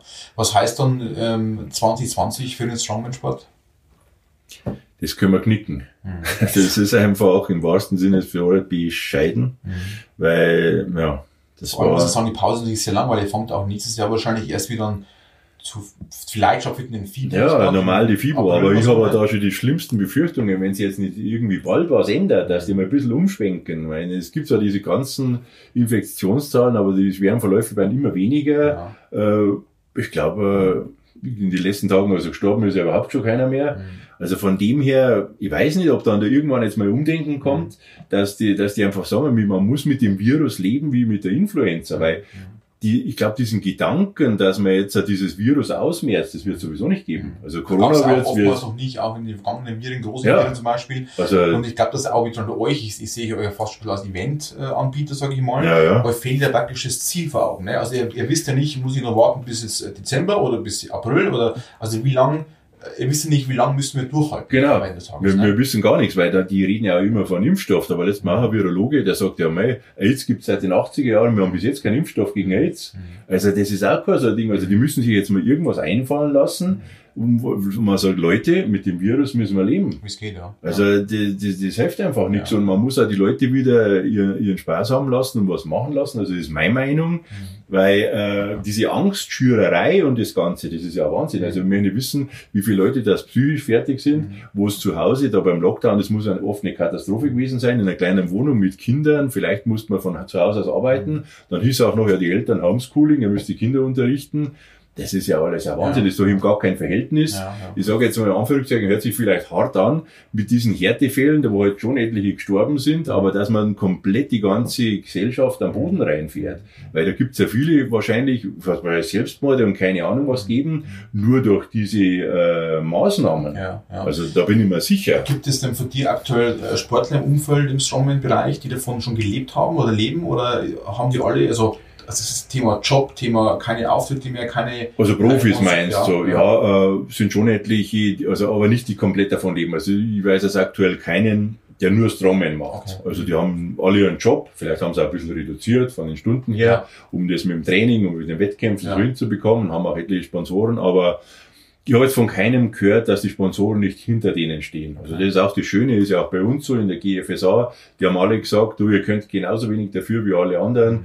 Wenn es wieder losgeht, wir sind da. Und das ist halt schon ein, ein super Zeichen, Ja. was auch mich dann auch, sagen wir mal, ein bisschen beruhigt hat, Ja, da ich weiß, ich kann auf die zählen. Wenn dass ich dann auf einmal bei Null anfangen muss, wenn jetzt der, der Neustart ist. Also auch die langfristigen Partner, ich glaube, die wurde ich ja ein bisschen vielleicht von früher noch erkennen und ein bisschen verfolgen, diese Palfinger. Ja. Palfinger, also man, man, man verbindet ja praktisch diesen. Namen mit dir. Das ist auf deine Hosen drauf, auf deinen Trikots drauf. Das heißt, es sind ja auch Partner, die wirklich auch dann loyal bleiben und auch wirklich, wo du sagst, da gibt es ja eine Beziehung über die Jahrzehnte hinweg. Ja, genau, ist ja schon über 20 Jahre mit Palfinger. Mhm. Dann Olympus auch sehr lange schon dabei. ATX noch nicht ganz so lange, aber sehr, sehr treue Partner. Die FIBO Power Ja. seit 2005 und die stehen alle hinter uns Ja. und das freut uns natürlich. Ja. Wir sind auch mit neuen äh, äh, Sponsoren jetzt schon in Verhandlung. Einer, der hört sich sehr interessant an. Und ja, die warten ja alle, dass wieder losgeht. Mhm. Also wie gesagt, wir hätten eigentlich ein Top-Jahr gehabt, ne? Und, Ja. und äh, wir auch wieder bei den nächsten vielleicht Step gegangen, so mit der Sportart vielleicht sogar. Ja, und die, die Athleten werden halt immer mehr. Wir haben Ja. ja seit 2017 haben sich ja die Athletenzahlen verdoppelt. Also das wird ja immer mehr. Mhm. Wahnsinn eigentlich, ja. ja. Oder 2018 war es. Also auf jeden Ja. Fall, äh, das Interesse ist so groß und man sieht ja, wir bekommen immer mehr Stützpunkte. Mhm. Crossfit-Boxen, Studios fragen wir uns an, du, wir haben, haben jetzt auch so einen Strongman-Bereich Ja, gemacht. ja. Könnte man nicht Stützpunkt werden? Ich meine, das hätte ja vor, vor 20 Jahren, wir hätten das geglaubt. Da, da, vor 20 Jahren wurden aus den Studios die ganzen Kurzhandeln rausgeschmissen, weil jeder hat nur noch Maschinentraining gemacht. Jetzt kommt es ja wieder Voll mehr, zurück, zurück, ja. dass der ja. sehen, ja, man muss doch mit, mit Freihandel Ja. trainieren, Kniebeugen, Kreuzheben, sogar in, in, in, im Gesundheitsmagazin wird darauf hingewiesen, dass da jetzt, äh, ja, man muss ja mit Handeln trainieren oder sonst was, weil das einfach den ganzen Körper und besonders Ja. die, die kleinen Stützmuskeln trainiert. Wenn man in einer geführten Maschine sitzt, dann hat man das nicht. Ja, ja. Aber ja, so ändert sich halt alles wieder. Ja. Aber das freut uns natürlich sehr, dass jetzt Strongman eigentlich angekommen ist. Mhm.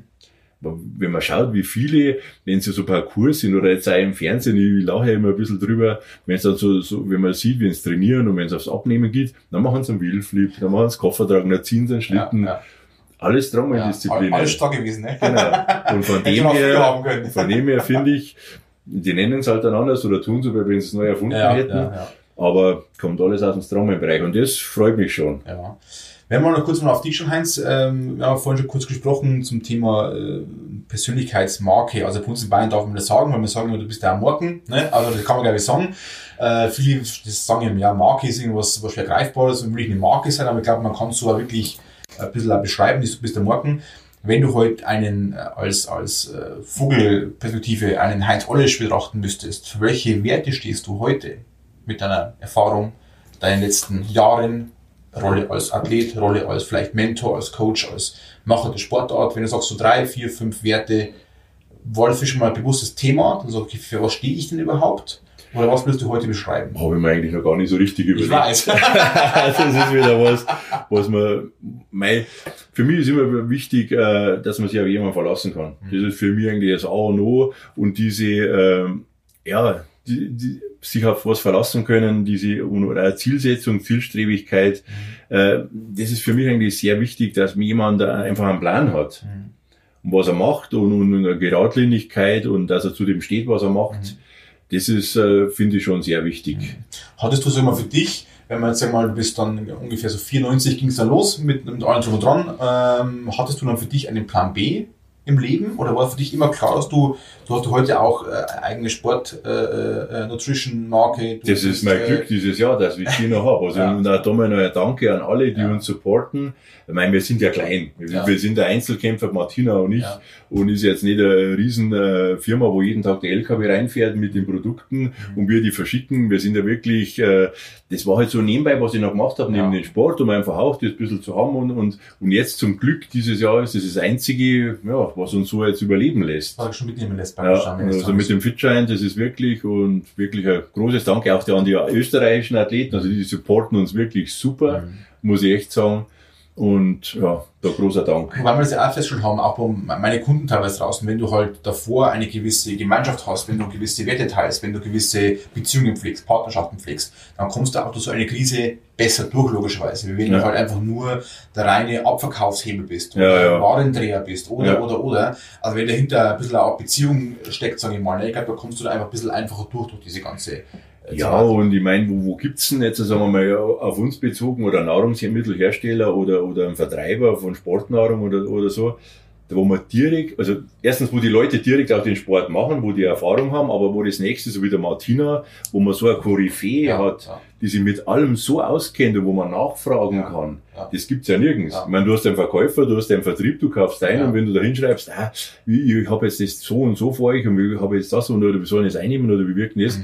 glaubst du, dass du irgendwo Antwort bekommst. Ja. Also das sind wahrscheinlich die wenigsten oder, oder die, ich meine, die kennen sich einfach vielleicht gar nicht aus. Ich meine, die haben die ihr, ihr Callcenter, wenn es ganz große sind oder keine Ahnung, was soll der denen von einem Trainingsplan oder Ernährung erklären? Ja. Also wir nehmen auf alle Fälle alles, was so Heinz und seine Frau betrifft, äh, gerne in die Show Notes mit auf, weil einfach, glaube ich, viel auch auf YouTube, da gibt's wirklich so Videos, wo ich sage, Mensch, wenn alles so erklärt werden würde, wie von der Mattia, Ja, das das ist- Thema äh, Kreatin oder was alles alles gibt, sage ich mal, Ja. äh, mit vielen Vorteilen aufgeräumt wird und einfach eine ganz ehrliche Meinung auch kommt Ja. und einfach nicht gesagt, äh, Kai, stell mir mal sieben Produkte von Fitshine, bitte alle sieben kaufen, Ja. was passt denn da für dich? Ich glaube, das ist Genau. Aber nochmal zurückgehen zum Plan B.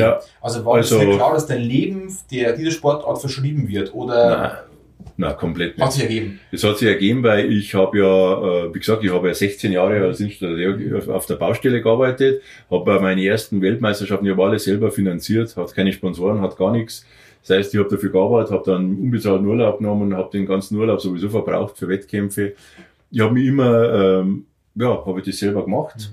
Und aber irgendwann kam dann der Punkt, und auf die Entscheidung bin ich immer noch stolz, dass ich mir das traut habe, wo ich noch gesagt habe, ich hänge das an Nagel und ich mache nur noch meinen Sport. Und das war schon ein Schritt, äh, wir haben gerade Haus gebaut gehabt, Schulden etc., kann man das machen. Und da auch nochmal dann ein Dank an Palfinger, dass die da mich auch so unterstützt haben. Ja. Und dann war halt der Schritt da, gesagt, na, ich probiere das jetzt, weil wenn ich es jetzt nicht versuche, äh, mit 50 brauche ich es nicht mehr machen. Und ich habe dann auch Angebote ähm, damals bekommen, also ja, du kannst die komplette Sanitärabteilung übernehmen, Abteilungsleiter, brauchst nicht mehr auf Baustelle, würdest das.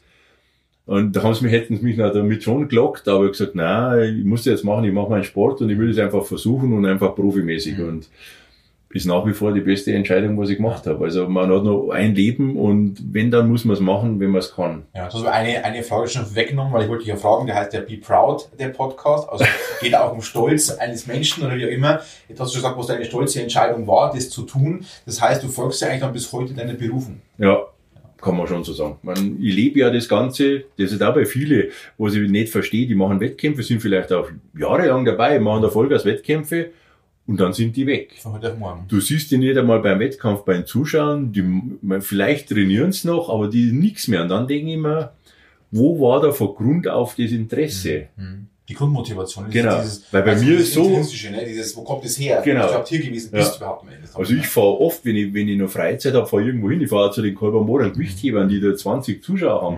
Die freuen sich über jeden, der da kommt. Aber ich fahre da hin und schaue mir das an. Oder ich fahre mal zu einem Steinheben oder ich fahre woanders zu einem Wettkampf hin, wo ich nichts organisieren muss. Das ist für mich das Schönste. Weil dann setze ich mich hin und ich brauche nichts machen und ich schaue zu. Ja. Aber diese Verbindung, wie kann man sowas so professionell oder so machen? Und dann hat man nichts mehr damit zu tun. Also das ist für mich, was ich nicht ganz verstehe. Also ich lebe das Ganze und äh, es ist natürlich ein Traum war, aber wenn man natürlich sein Hobby zum Beruf machen kann, äh, das ist natürlich, äh, ja. ich kann mir so ab und zu jetzt immer noch nicht so vorstellen, dass es wirklich so hinkaut hat. Ja, und nicht dazu einer Sportart, die keiner erkannt hat. Ich meine, die haben ja alle am Vogel gezeigt. Da in den 90er Jahren, ich habe dann oft draußen an der Straße trainiert, dann sind, da sind oft Radfahrer, Fußgänger, dann sind sie wieder umgedreht, haben am Kopf geschüttelt, haben wieder geschaut, die haben es gar nicht glauben können, was ich da mache. Wenn ich auf mir Autoschubkarre trainiert habe, das Auto hin hochgekommen, geschoben und lauter so Geschichten. Wenn du eine Sportart magst, der wo jeder sagt, ja, mit deinem Scheiß, mit 40 sitzt du im Rollstuhl und das und das und du machst dich komplett kaputt und du wirst sehen, was das für Scheiß ist und du ziehst es trotzdem durch, das ist dann schon mhm. nicht so schlecht. Und wenn ich mir jetzt anschaue oder auch vom Körper her ja. und manche Vergleiche in meinem Alter, die ja. nur gearbeitet ja. haben und nicht den Sport, wo man sich ja komplett kaputt macht, weil ich meine, durch meinen Körper sind natürlich Tonnen, mhm. würde mich, auch, würde mich interessieren, wie viele das waren, die schon auf meinen Körper gelastet haben. Und für das fühle ich mich äh, recht fit, natürlich auch durch das Training, was ich nach wie vor mache. Auch die Ernährung ist, ja Ernährung ist, ist sehr wichtig. Also ja. das glaube ich auch, weil wenn man nur Pizza und irgendein anderer Mist isst ja. und Zucker, äh, was will da also, also Menschen werden? Ja. Genau. Ja, ich glaube aber trotzdem, dass wenn, sich, wenn jemand eben seiner Berufung folgt, dann kann er auch diese Leistung immer erbringen. Also ich glaube, das ist, äh, du musst dich ja quälen, du musst die Disziplin haben, du musst auch mal, wenn du nicht möchtest, mal ran und so weiter. Und ich glaube, das geht nur, wenn es tatsächlich eine Art Berufung ist. Aber was, wann hast du erkannt, dass das wirklich deins ist? Weil es hätte ja am Anfang in deinen jungen Zeiten ja auch nur ein Trend sein können, ein bisschen Selbstverwirklichung. Aber wann hast du wirklich gewusst, okay, das ist es jetzt? Und da könnte ich sogar mein Leben drauf geben, um mein Leben praktisch dieser Sportart zu verschreiben. Gab es diesen Punkt, wo du ganz bewusst gesagt hast, also Entscheidung, ja, jetzt Vollzeit, Profi, Geld ja. verdienen mit Partner, aber da gab es ja davor schon was, weil du musst erstmal dahin kommen, diesen langen Weg zu gehen sehr schwer. Also man so, so richtig dann nach Plan zu trainieren und das ist aber mit 17 angefangen, aber ich schätze mal so mit, naja, vielleicht Mitte 20, vielleicht sogar vorher schon, mhm. wusste ich, also das Training, die Ernährung, das Ganze drumherum, das ist einfach das Wichtigste ist und dass mir da keiner davon abbringen kann. Mhm. Weil ich sehe es ja oft immer, Martina sagt, äh, die Frauen sind der Tod jedes Bodybuilders oder Kraftsportlers, mhm. weil ich sehe, habe schon so viele Athleten gesehen. Also die waren wirklich auf einem guten Weg, dass vielleicht sogar international was reißen könnten oder sonst was. Lernen sie eine Frau da kennen oder eine Freundin oder sonst was. Auf einmal machen die ganz was anderes. Mhm. Weil es die Frau will oder weil die sagt, ja, du mit deinem Sport und jetzt am Anfang trainieren sie, sind dabei, dann wird es immer weniger und jetzt dann so, ja, aber der Freundin gefällt das nicht so. Mhm.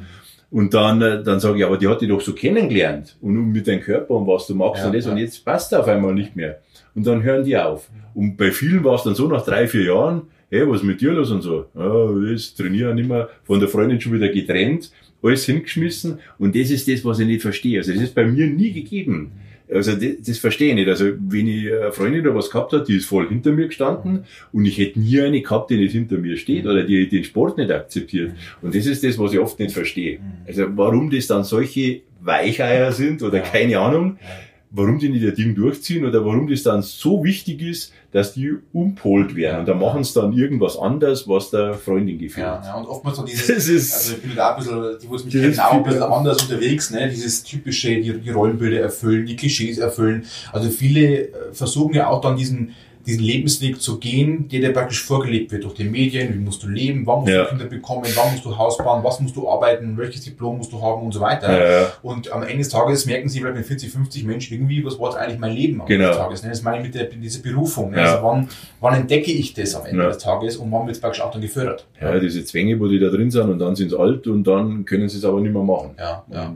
Und Drum wieder zurück auf den Punkt, wo ich es dann entschieden habe, das war halt für mich mit Abstand die beste Entscheidung. Ich meine, ich war in Ländern und habe Sachen gesehen, die ich ohne den Sport nie gesehen habe. Ich war in Hotels, da hat die Übernachtung in den 90er Jahren schon 500 Dollar gekostet, aber ohne Frühstück und ohne alles. Also das waren Resorts oder sonst was, da wo nur die High Society absteigt. Da waren halt unsere Wettkämpfe. Und das hätte ich so nie gesehen und das kann man niemand mehr nehmen. Und von dem her, also das war wirklich, erstens die beste Entscheidung und zweitens, wenn man sowas machen will oder wenn man, wenn man sagt, man fühlt sich, es ist ja nicht nur im Strongman-Sport, es ist ja in allen Bereichen so. Das muss man einfach machen. Das Leben ist so schnell vorbei, das ist Wahnsinn. Ich weiß noch, wie ich angefangen habe beim ersten World Strongest Man in Südafrika. Das war wie wenn ich gestern dort gewesen wäre. Und das ist jetzt schon 26 Jahre her. Ja. Also das heißt auch nicht so ohne Grund, der Mensch ist ja das, was er erlebt, ne? Und was du alles in dem Sinne ja. mitmachst. Vielleicht ganz kurz mal auf deine Frau zu sprechen kommen, die ist ja wirklich eine Koryphäe im Bereich Ernährung und, und, und Lebensmittel und so weiter. Wie die in dein Leben kam, war dann vielleicht dann für dich nochmal so das Bewusstsein für das Thema mal ganz anders oder warst du davor auch schon sehr fit in dem Bereich? Also ab und zu gibt es solche Menschen, die dich dann auch wieder prägen, bei euch passt dann hervorragend zusammen, aber ja. war das nochmal für dich ein ganz anderes Bewusstsein für das Thema oder warst du auch schon einen relativ guten Wissenslevel, was das anbelangt? Nein, ich habe mich natürlich immer informiert, habe alles gelesen, was es gegeben hat und ich war halt auf den Stand, den es damals gegeben hat. Mhm. Aber mit der Martina, das ist natürlich ein ganz anderes Level. Mhm. Also das ist natürlich, äh, kann man nicht vergleichen, was ich jetzt weiß und was ich durch sie gelernt habe. Mhm. Das ist natürlich meilenweit von dem entfernt, was ich damals wusste. Und es wäre natürlich sensationell, wenn ich das schon gewusst hätte, als ich einen Sport angefangen habe. Das wäre natürlich das Allerbeste gewesen, weil, aber das ist ja immer so. Ich meine, das ist Entwicklung und, und, und, und damals war das und jetzt ist halt das, aber das wäre natürlich schon, also Martina, die ist da einfach. Äh, wäre früher Vorteil gewesen. Ja, das war natürlich schon ganz was anderes. Ja, heute kommen wir langsam zum Ende. Bei uns gibt es immer noch ein paar so Rituale am Schluss des Podcasts, die wir jetzt gut machen müssen.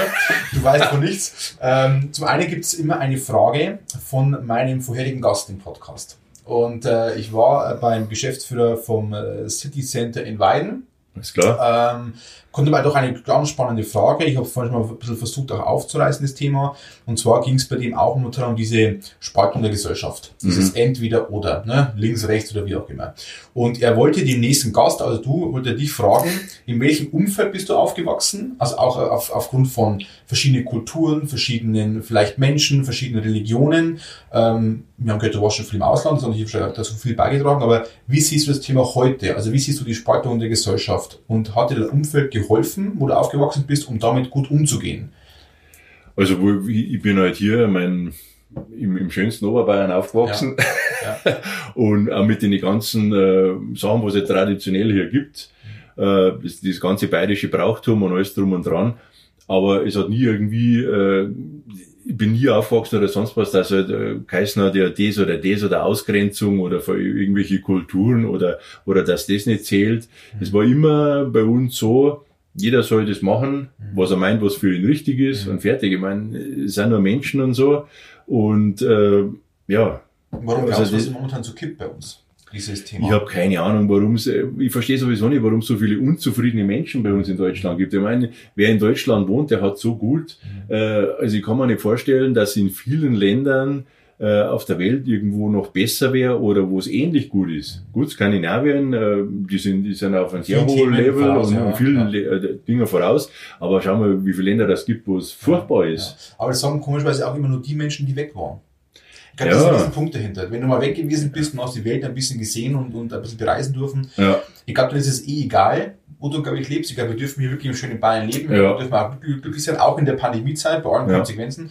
Aber trotzdem ist einfach die Gesellschaft, die spaltet momentan schon sehr, sehr, sehr schwierig, sehr viel Unruhe und einfach dieses Thema einerseits wollen wir den Staat, der für uns alles regelt, am besten ja. alles bezahlt und andererseits wollen wir die höchste Freiheit haben. Ja. Also irgendwie ja. geht's ja auch nicht. Ne? Das ist unmöglich. Logisch können wir sich über das und das aufregen. Mhm. Ich meine, da bin ich genauso oder irgendein Schwachsinn, den mal ein Politiker erzählt. Äh, aber ist es immer noch so, man, wie gesagt, ich habe viel gesehen, ich war viel unterwegs, Leuten, die in Blechhütten gewohnt haben, mhm die kein, äh, die, die kein, kein Ofen, die haben offenen Feuer, haben die äh, ihr Essen gemacht, die haben keine Toiletten. Äh, ich war in Ländern, da waren Toiletten, da ist das schlecht geworden, da schaut es bei uns im Kuhstall besser aus und ist sauberer.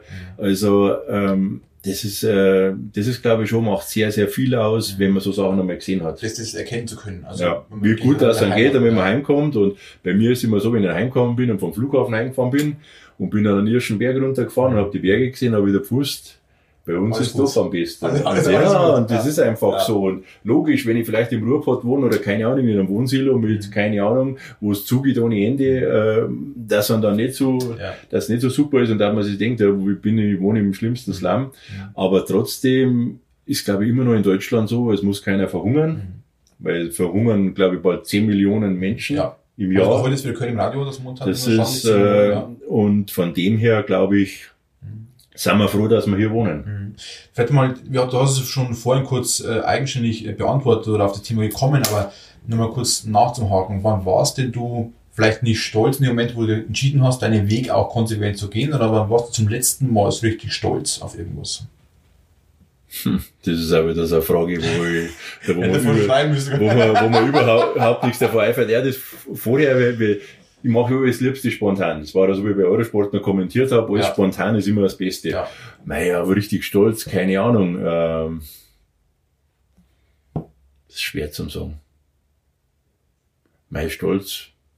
Eigentlich das, was ich alles so geschaffen habe, muss ich ganz ehrlich sagen, weil ähm, es ist halt so, ähm, mir ist nichts geschenkt worden im, in dem Sinn, sondern ich habe mir alles erarbeitet und auf das, glaube ich, kann man stolz sein, weil äh, es gibt ja viele Neider und ich sage, über Neid muss man sich erarbeiten, aber man muss ja dann dementsprechend das durchziehen und so, wie du dafür gesagt hast, äh, mit Ehrgeiz und das, wenn ich war neun Stunden auf dem Bau und im Winter auf dem Rohbau, das war nicht lustig. Und ich bin dann trotzdem heim, bin einen Keller runter, der auch nicht beheizt war und habe nochmal zwei Stunden mein Training durchgezogen und das mindestens fünfmal die Woche. Und es gehört ja was dazu. Man kann viel auf was neidisch sein, aber wenn man oft nicht sieht, was da dahinter steckt und was die Leute schon alles gemacht haben und geleistet, also das finde ich fast äh, das Schlimmste. Neid ist wirklich, äh, das ist echt eine Also Katastrophe. Volks, Volkskrankheit, Genau. Volks, Volkseinstellung. Und so. auf, auf das bin ich wirklich so, schon, sagen wir mal, stolz, was wir mir so allein und was ja mit der Martina jetzt, was wir so hinbracht Ja, haben. ja, ja. Also eigentlich so dieses, diese, diese, diese eigene Welt, äh, macht die Welt, wie sie mir gefällt, hat Genau. eine ganz junge Frau mal gesagt. Genau. Äh, dann zum Abschluss, Heinz, darfst du meinem nächsten Gast äh, noch eine, eine Frage stellen. Äh, ich weiß noch nicht, wer es ist, weil das immer relativ alles spontane auch Ja. ist. Welche Frage äh, würdest du denn unserem nächsten Podcast-Gast stellen? Oh, eigentlich nichts Kompliziertes, aber was mich heute auch interessieren würde, ähm, wie schaut's aus, wie äh, ernährt sich der Gast oder wie wichtig ist für den äh, Ernährung und Spannend. wie ist die Einstellung drauf? Mhm. Weil das würde mich echt interessieren, was so normale Leute denken, weil das, ähm, es ist ja auch bei uns an den Produkten, wo es oft sagt, ja, das ist ja alles Chemie, das ist ja alles Chemie. Mhm. In unseren Eiweißpulver und das Ganze, was wir da haben, da ist weniger Chemie als in jedem Joghurt.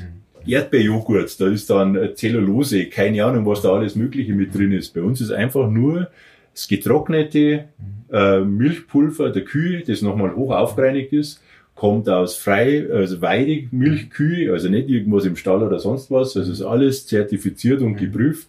Und da frage ich mich, wo ist da Chemie? Und darum würde mich aber interessieren, von einem vielleicht, der nichts mit sowas Ahnung hat, was der davon hält und wie die Einstellung auf Ernährung Eine ist. sehr, sehr spannende Frage. Ernährung ist, glaube ich, ein, ein, ein Riesenfeld der Irrtümer und, und Ja. der Fälschlichkeiten.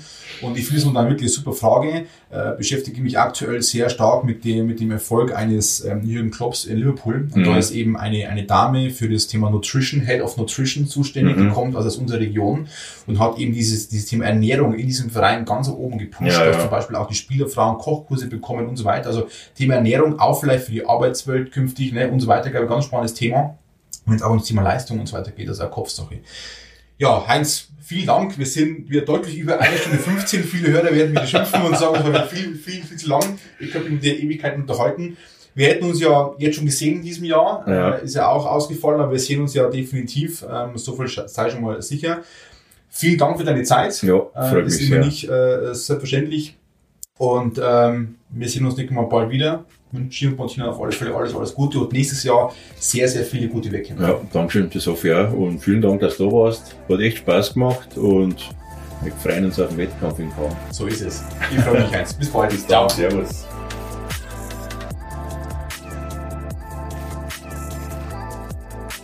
Sei stolz auf dich. Mehr rund um Be Proud findest du unter www.markenstolz.de.